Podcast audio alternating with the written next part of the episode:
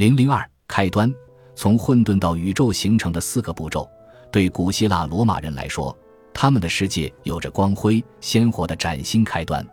就如许多新生事物一样，世界在诞生之初充斥着混乱，却同时也洋溢着巨大的能量与生命力。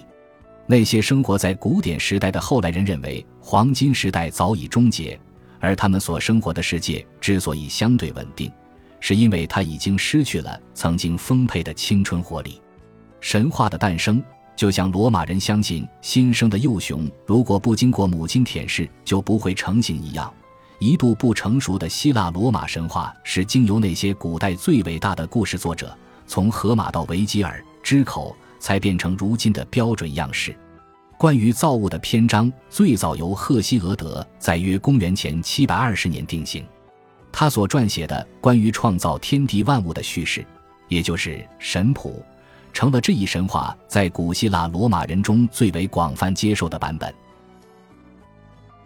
本集播放完毕，感谢您的收听，喜欢请订阅加关注，主页有更多精彩内容。